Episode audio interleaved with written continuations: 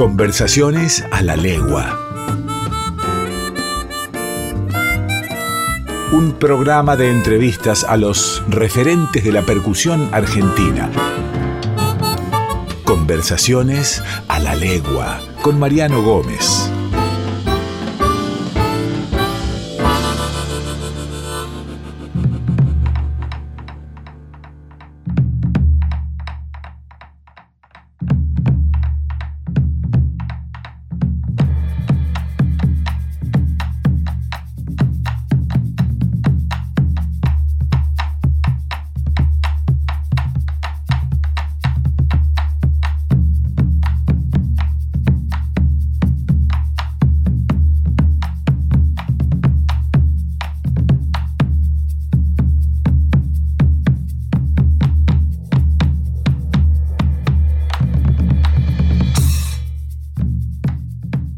Bienvenidos y bienvenidas a Conversaciones a la Legua, un lugar donde la música vibra. Mi nombre es Mariano Gómez y junto a ustedes seguimos conociendo y recordando a los principales exponentes de la percusión argentina. Percusionistas de ayer y de hoy. Cristian Judurcha nació en el año 1968 en la localidad de Quilmes, provincia de Buenos Aires. En su extensa carrera como músico sesionista, ha trabajado con artistas como Claudia Puyó, Pedro Aznar, Juan Carlos Baglietto, Lito Vitale Cuarteto, El Mono Fontana, Antonio Viravent, Daniel Massa y Guillermo Badalá, entre otros. Por otra parte, también lleva adelante su propio grupo junto a Lito Pumer y Machi Rufino.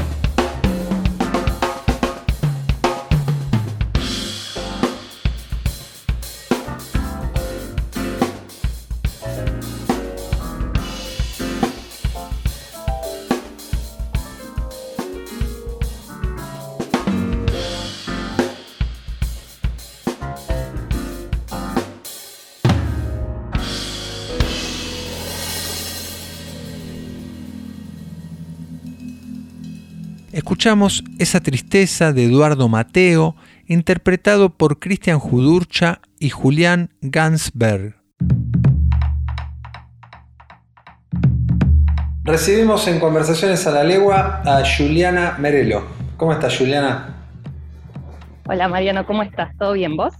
Bien, muy bien. Este, sos una argentina trabajando desde hace varios años en, Estados Unidos, con un, desarrollo muy importante, adaptándote a una condición musical y de laburo completamente diferente a la que se vive acá. ¿Recordás cómo empezó, cómo empezaste vos con el instrumento, cómo, cómo fue esa primera experiencia a través de un familiar, de, un encuentro casual? Mira, eh, de la familia nadie, porque no hay nadie músico, pero te podría decir que la única persona muy lejana era Tita Merelo, que era mi tía bisabuela. Eh, después, después de mí siguieron mis sobrinos, pero después nadie más, de toda mi familia. Pero yo comencé tocando porque en mi barrio había una iglesia cristiana y, y había una batería, me llamaba mucho la atención y en combinación con la escuela secundaria fue que aprendí a tocar, porque justo el profesor de música de, del colegio era profesor de batería y se combinó con la iglesia cristiana, que yo no pertenezco a la eh, religión cristiana, pero me abrieron las puertas y me han enseñado básicamente a tocar la batería. Después de ese primer encuentro, ¿cómo, cómo vino tu, tu, acercamiento a la parte más formal? ¿Estudiaste en conservatorios? ¿Te formaste por tu cuenta? ¿Recordás cómo fue? Bueno, sí. Eh, mi mamá me llevó al conservatorio Falla, en aquel momento se llamaba Manuel de Falla, y me inscribí en, para hacer el ingreso en percusión. Eh, recuerdo muy poco que había muy pocas vacantes y por alguna razón me creía que podía quedar, entonces me, mandé con todas sin saber nada y claramente no quedé. Eh, así que eh, ahí me di cuenta cómo era en realidad y y, me preparé para el otro año.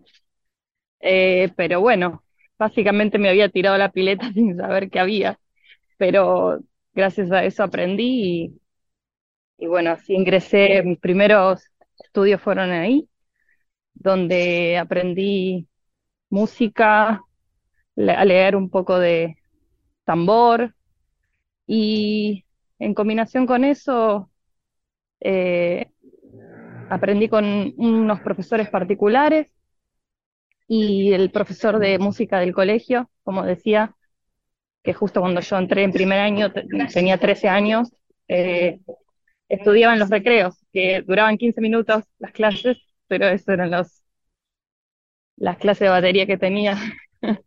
Era todo por el momento. Hasta que, bueno, se fue sumando de a poquito cada cosa. Qué bueno. ¿Y en qué momento, en qué momento decidiste que, querías que, esta pasión se convierta en un trabajo? Eh, es muy loco porque recuerdo hasta el momento en el que estaba sentada en el parque del, ¿cómo, eh, ¿cómo, se llama? El parque, la Plaza Flores. Yo vivía en, en, Matadero y me acuerdo que, no sé, me bajé del bondi estaba un poco rara porque obviamente era la edad en la que no sabía, ya tenía 17 años, más o menos 18, más que nada 17 años y no sabía si, bueno, a ver, qué, eh, qué onda, la batería o que tengo que estudiar una otra carrera o... Y me planteé que quería dedicarme a tocar la batería profesionalmente, sin saber que era algo profesional porque te juro, en aquel momento no, no sé, no, era consciente si era algo que se podía, ¿viste? No, no sé, no estaba tan segura, pero, pero sí quería, sí no quería abandonar eso y no quería darle prioridad a otra cosa, entonces básicamente así se dio. Juliana, ¿y recordás las primeras experiencias laborales cómo fueron después de tomar esta decisión de decir, bueno, yo voy a vivir del instrumento? Es como vos decís, tampoco había una conciencia general de aquellas personas que, que no eran, eh, no habían tenido familia de músicos, aunque en tu caso tenías el, el ancho de, de espada en la manga, ¿no? Con semejante referencia sanguínea de Tita Merelo, sí Evidentemente, inconscientemente sí, sí había algo de vos que sabía que, que ibas a ser una artista importante. Eh, ¿Recordás esas primeras experiencias laborales? Sí, recuerdo eh, porque, sí, recuerdo porque era chica y, y básicamente tenía que, tenía que quitarle tiempo al colegio, cosas, viste, que se me estaban interponiendo en el medio. Y entonces, eh, ¿qué fue lo primero? Ah, bueno, lo primero fue que eh, la iglesia en la que yo tocaba, ellos empezaron a hacer shows y giras alrededor, o sea, giras obviamente en iglesias, ¿no? Eh, alrededor de, de, la, de la capital y del Gran Buenos Aires. Entonces, mis papás como que fue más algo un poco más eh, suave el hecho de dejarme ir a esos shows, porque no había nada, digamos, que a ellos les podía hacer ruido al respecto. Claro. Entonces, entonces empecé a tocar, eh, no era laboral, pero era algo que me lo tomaba muy en serio, a nivel de, de hacerlo bien, muy bien. Y después me acuerdo que me empecé a, me empezó mucho a gustar el, el blues y, el folclore. Entonces como que empecé a tocar mucho con, con bandas de blues y de, de folclore. Empecé a conocer gente, eh, empecé a ir a unas, eh, unas jam sessions que había y le pedí a mis papás que me lleven. Eh, y me habían dicho que había uno, unas personas que eran muy importantes en aquel momento y, y no existía la comunicación como existe ahora. Fue todo muy rápido como pasó la realidad, porque me acuerdo en aquel momento existía el Fotolog y yo la única manera que tenía era de escribirle a la gente por Fotolog y yo era re intensa eh, y le escribía a todo el mundo y, y le estaba diciendo como que yo quiero tocar la batería con vos, quiero esto, quiero lo otro, y subía fotos mías tocando batería, y tenía una banda tributo a los Beatles, que éramos todas chicas, eh, que la había conocido también yendo a una jam session de, de los Beatles en The Cavern. Y así se fue construyendo y, y empecé como a tener mis primeros trabajos. Eh, el primero me lo, me lo dio eh, un bajista que tocaba con Sui Generis en aquel momento, ahora falleció, se llama Rinaldo Raffanelli. Y él, eh, con él grabé y con él toqué, y gracias a conocer a esta persona, que es como un dinosaurio de la música, conocí a otros y así se fue dando como, como los trabajos profesionales como baterista. Así que sí, empecé como con el rock y con el blues, más por ese lado. Juliana, todo esto que, que contás, también vale aclarar que vos decías, mis papás se quedaban tranquilos por donde yo iba. No había tampoco tantas mujeres tocando la batería, o sea que, que eras un poco la primera generación o segunda de, de, mujeres bateristas, mujeres percusionistas, rompiendo toda una estigmatización eh, abriéndose camino también en un ambiente complicado, eh, que hasta el día de hoy muchas veces es hostil para las mujeres que quieren hacer percusión, para las mujeres que quieren hacer batería. Eh, no es un dato menor esto que decís, lo sumo como, como punto a favor de tu coraje y de tu capacidad para sobrellevar una situación que era adversa, me imagino. Sí, era completamente adversa y en aquel momento bueno, gracias a que todo ha cambiado también con el tiempo, eh, pueden llegar a pasar ciertas cosas también que, quedan culturales, pero eh, pero sí era mucho, era muy diferente a como es ahora, en aquel momento ser baterista mujer, la verdad. Eh, no solamente que porque había personas que les parecía cool, como decimos, ¿cómo se dice? Como, como se veía como algo, eh, no sé, que tiene onda, ¿viste? Tener una mujer baterista. Y, y había otras personas que lo veían como, como que no, que no, no, no, ni como que querían a alguien que, como la batería, un instrumento que cree, se cree como que es por fuerza, por, por volumen o por, o por como otra cosa más corporal, no sé, diferente. Eh, me ha pasado también eso. Y, pero la realidad es que creo que siempre fui como, como que había muchas cosas que me entraban por uno y me salían por el otro. Y no me, no le daba mucha bola. Entonces era como, ah, me dijiste eso, ah, bueno, dale. Y igual era como si no me importara. Era como si me decían, no, si abrís esa puerta, por ahí te chocas contra una pared. Ah, bueno, a ver, y abro la puerta y me choco, o sea, no importa. Es como que, como media ingenua y tonta a la vez, pero así básicamente es mi personalidad. Más que ingenuo o tonto, yo lo vinculo más bien a una actitud de, coraje, de decir, bueno, eh, está esto establecido y esto hasta ahora fue de esta manera, pero yo vengo a plantearlo de esta otra y no me, no me interesa lo que me digan, no, no lo veo como algo... Puede ser, sí puede ser. Eh, pasa que no lo, es como, es muy, es muy loco, pero no lo pensaba como así, lo pensaba como, ja, qué cómico, bueno, no me importa. Era como, no era como, ah, bueno, eh, como una especie de piso fuerte, ¿viste? Era como, probablemente era piso fuerte, pero no lo, no lo planteaba de ese lado, ¿viste? Como del lado más pacífico.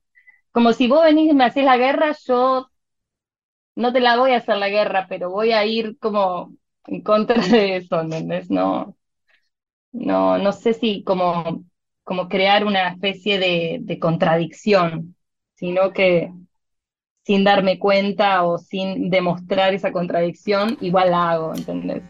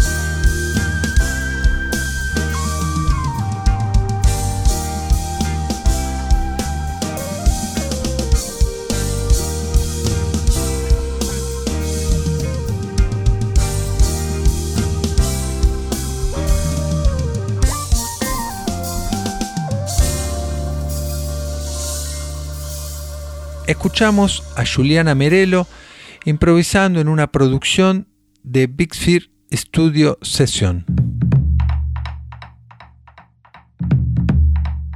¿Cómo surge la posibilidad de ir a un país que es la cuna un poco de, la batería, ¿no? del funcionamiento de este instrumento? Eh, ¿cómo, ¿cómo, es tu llegada a Nueva York? ¿Cómo es tu, cómo es tu desempeño allá? ¿Qué, ¿Qué es lo que estás haciendo? Em, todo surgió porque, porque me sentía como, como que quería experimentar una, tenía, tener una experiencia diferente a lo que ya venía teniendo. Me pasó de estar eh, siempre tocando y manejándome en la industria en Argentina de una manera, eh, los músicos con los que siempre compartí, especialmente a lo último de haber estado ahí, fueron todos muy buenos y son increíbles y hasta el día de hoy han crecido un montón musicalmente, los puedo ver, siguen siendo mis amigos. Eh, pero yo tenía una banda que hacíamos eh, funk y éramos todas chicas y yo la comencé como un tributo a Tower of Power, eh, esa banda, porque en aquel momento el profesor con el que estudiaba me enseñaba esas canciones y me empecé a obsesionar con querer sacar los groups de David Garibaldi. Y quise volcar en vez de estar estudiando en, el, en la sala, como armar la banda y, tocarlo en vivo, eh, con toda, la, con toda la, banda armada.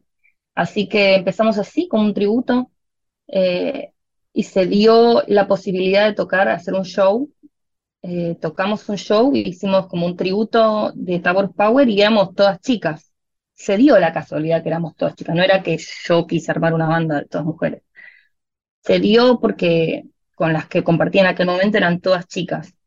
Y, y recuerdo que hicimos ese show y subí el video a internet y bueno, la banda misma nos contactó y, fue como, wow, no lo puedo creer, qué lindo, qué bueno ver esto. Y el cantante oficial de Tower Power me escribió diciendo que quería irse de gira con nosotras.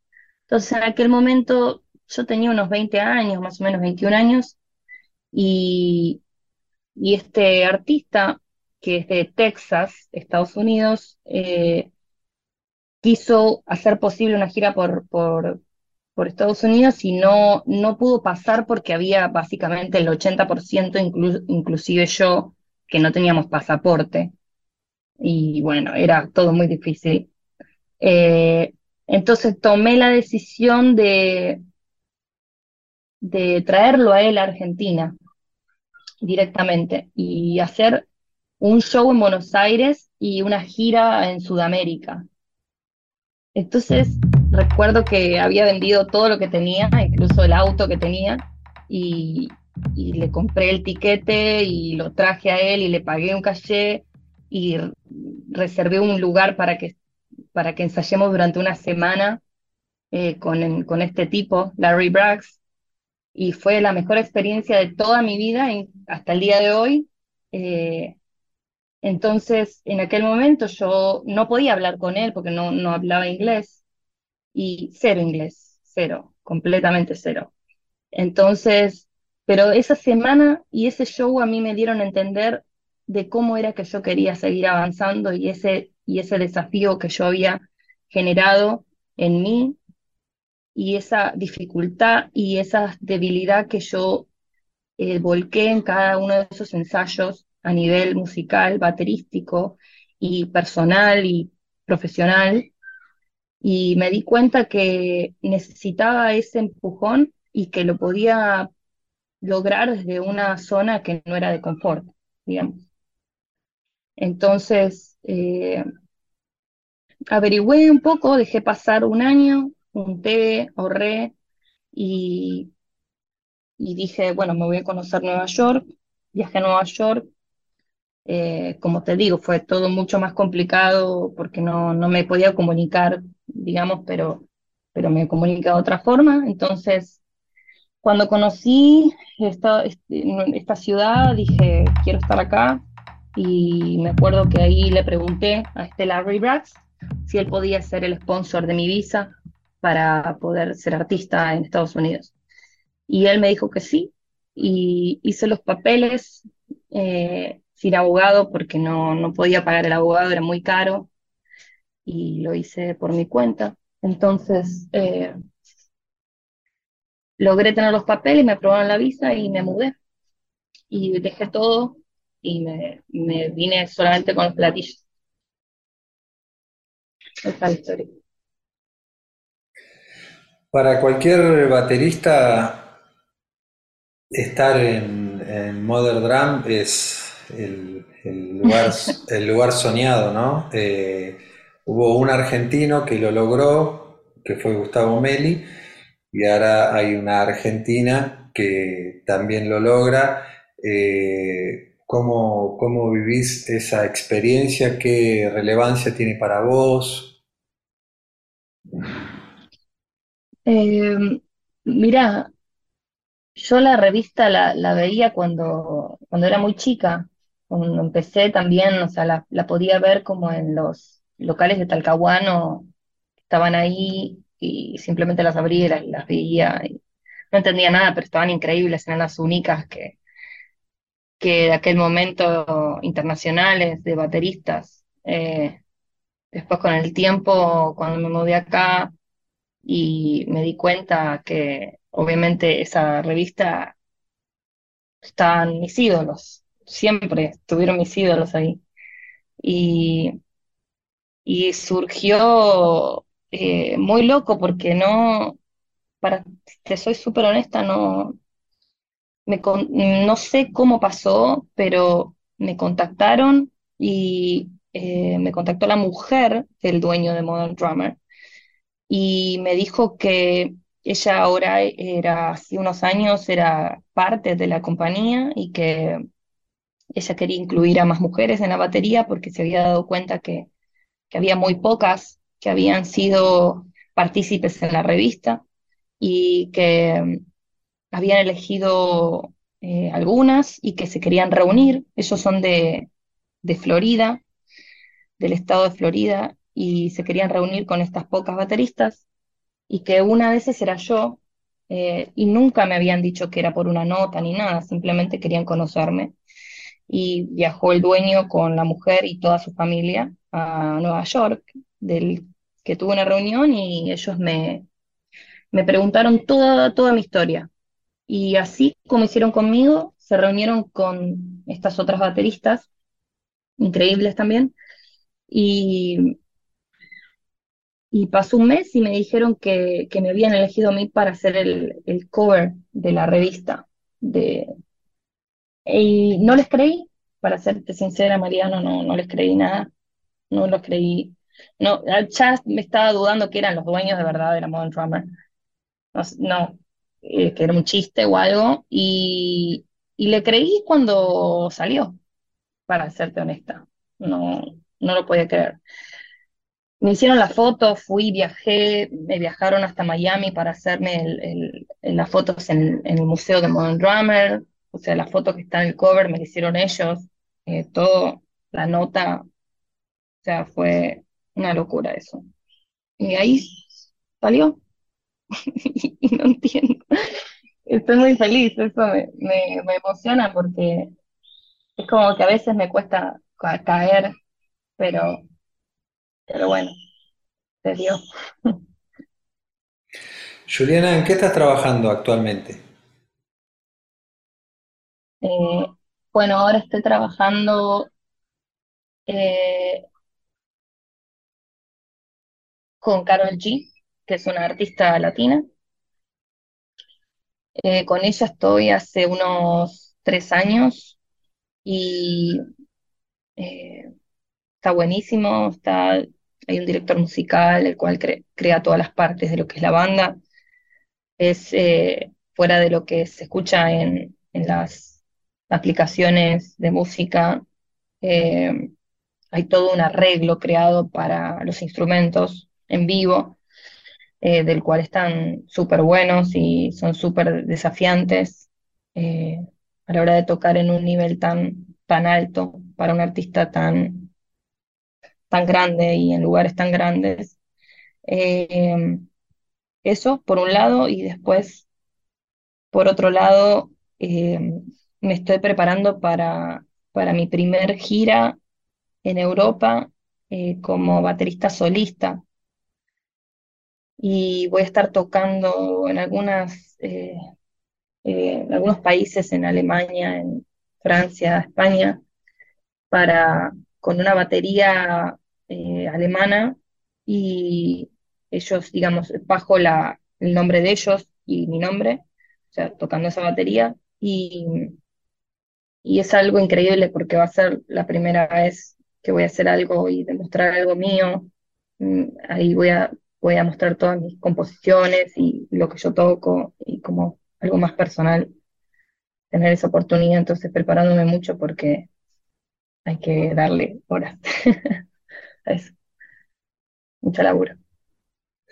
Juliana, te súper, súper agradezco que te hayas copado en participar en Conversaciones a la Legua, un programa que le pone nombre y apellido a los exponentes y a las exponentes de la percusión argentina y que a su vez recorre un poco el recorrido de la percusión en la Argentina, que es un recorrido muy joven todavía, en donde bueno, cada persona ha ido aportando su granito de arena y me parece muy, muy importante lo que estás haciendo eh, no solo para vos y no solo para tu actualidad, sino también como una, referente de las generaciones que vengan detrás, que puedan eh, ir en busca de sus objetivos, teniéndote a vos como referente, una persona que ha logrado trascender fronteras, romper prejuicios y bueno, la verdad que es un mérito enorme todo lo que estás logrando.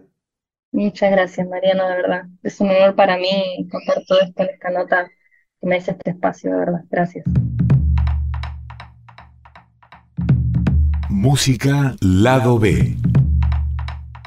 En el día de hoy vamos a escuchar la música de Piazzolla en formato para ensambles de percusión, distintos formatos, distintos instrumentos de la enorme familia de la percusión. Lo primero que vamos a tener la oportunidad de disfrutar es el grupo Paralelo 33 conformado por Pablo Laporta, Marcos Cabezas, Martín Díez y Fabián Queoroglarián, interpretando New Tango del disco Hora Cero.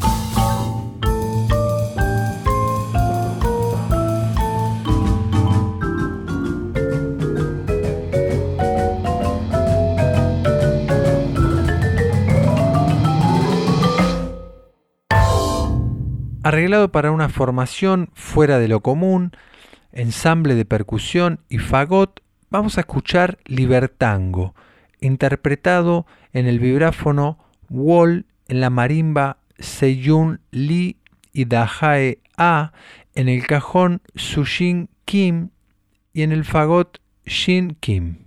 Libertango.